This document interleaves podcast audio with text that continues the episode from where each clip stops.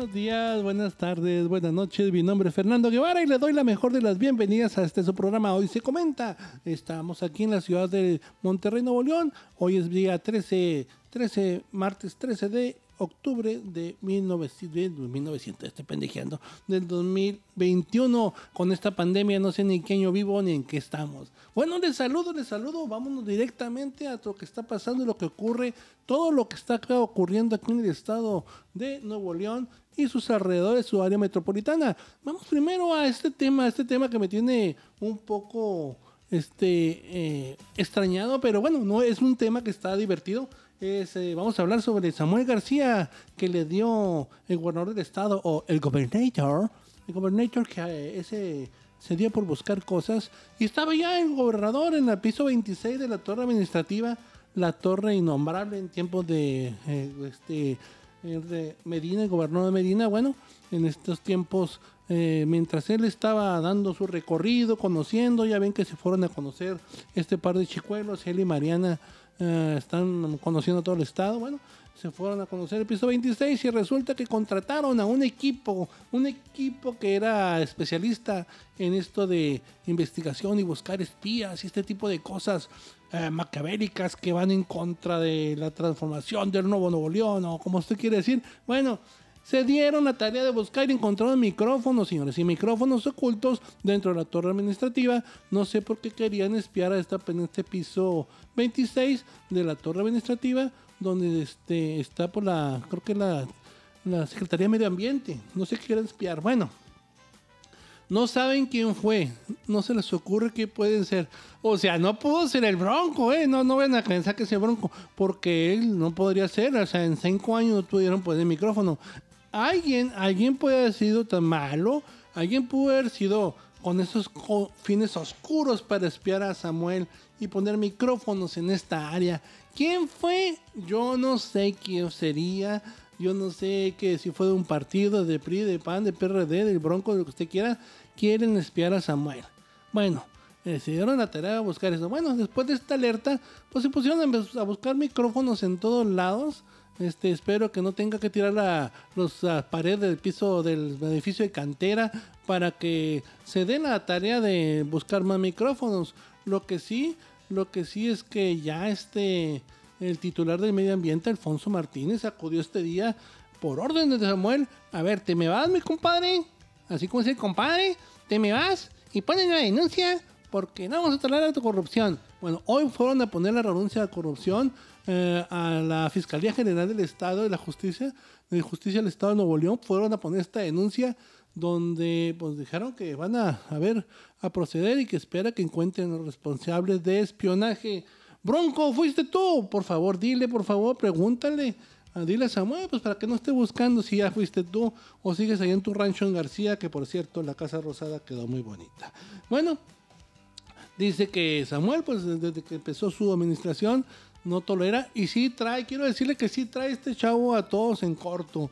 Ahí en agua y drenaje también llegaron y denunció Samuel en una de sus mañaneras, estas que está haciendo norteñeras, como dicen los chilangos, eh, donde dijo que al altar a agua y drenaje, a los que estaban ahí encargados se atrincheraron y se quisieron llevar todas las evidencias que tenían ahí como, como para que no se vieran y empezaron a chantajearlos. Va con todo este chavo, este chavo que tiene ganas y su esposa también tienen ganas de gobernar, se les nota que tienen esa fuerza, esa fuerza de la juventud que estamos ahorita y se le ve la gana de gobernar. Por cierto, pusieron un teléfono por si usted quiere llamar a ver si es cierto que le contestan. Este, es el 8132 41 28 18.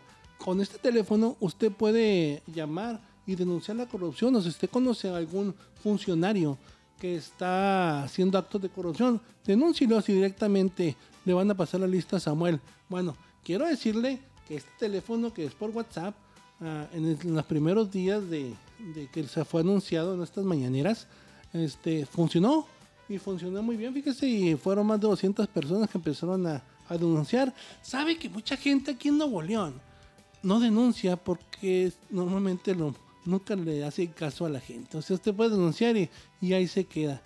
Parece ser que ahora sí que ahora sí las cosas parecen que van cambiando. Parece sí que Samuel quiere agarrar el timón, él quiere hacerlo, falta que los demás empiecen a, a responder y que se den cuenta que este es un nuevo, un nuevo gobierno, este, un gobierno que quiere hacer las cosas bien. Esperemos que te funcione, Samuel, y esperemos que siga esto así como ti, como si así lo quieres. Regresamos un más un momento. Este es hoy se comenta. Tenemos más, más, más información.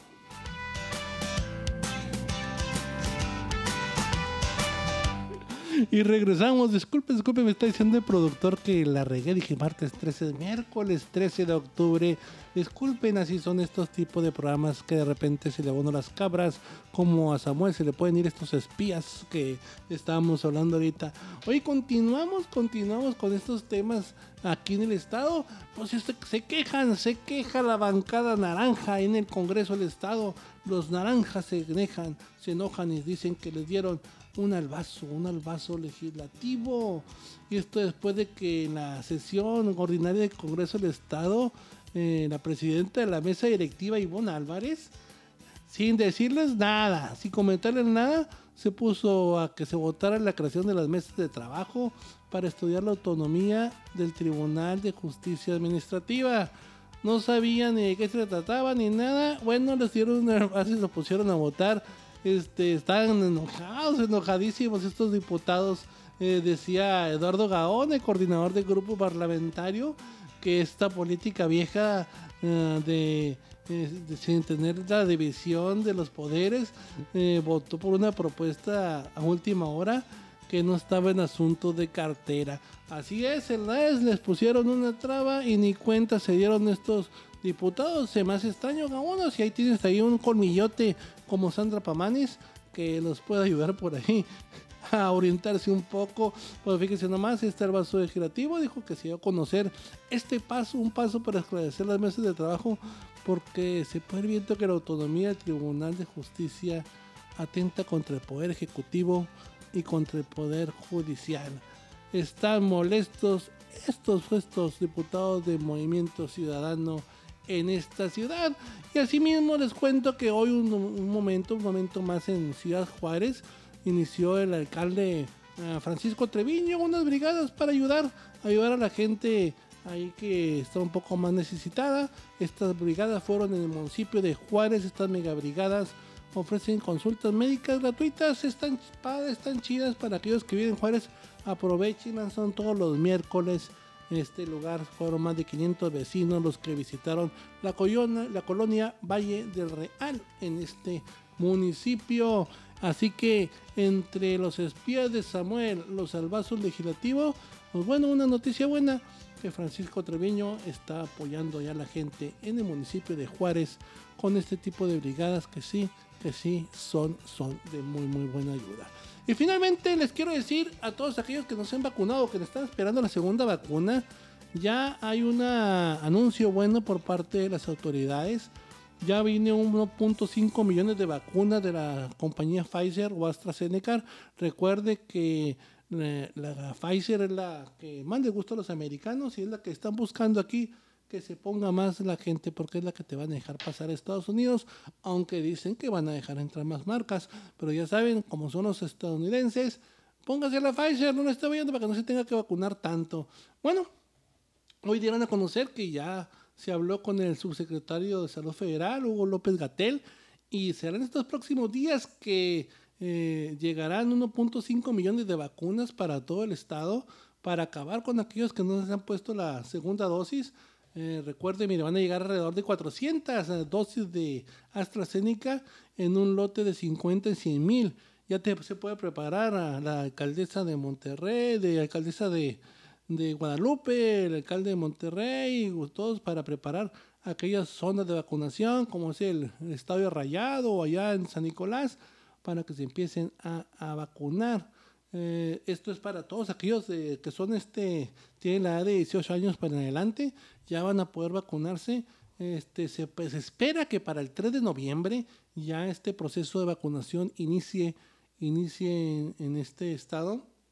Ya así no va a haber este problema de que no se vacunó nadie ni nada. Son 1.5 millones de vacunas que es lo que falta. Así que prepárese de todo y vamos todos los Y esto fue, pues, eso fue nuestra emisión de hoy, de Hoy se comenta. Yo le agradezco mucho. Recuerda, esta emisión la puede escuchar a través de usted Spotify, de Google Podcast, así como de Amazon Music y Apple Store. Este, les agradezco. Mi nombre es Fernando Guevara y hoy se comenta. Y nos vemos el día de mañana. Muchas gracias. Sea feliz y vámonos.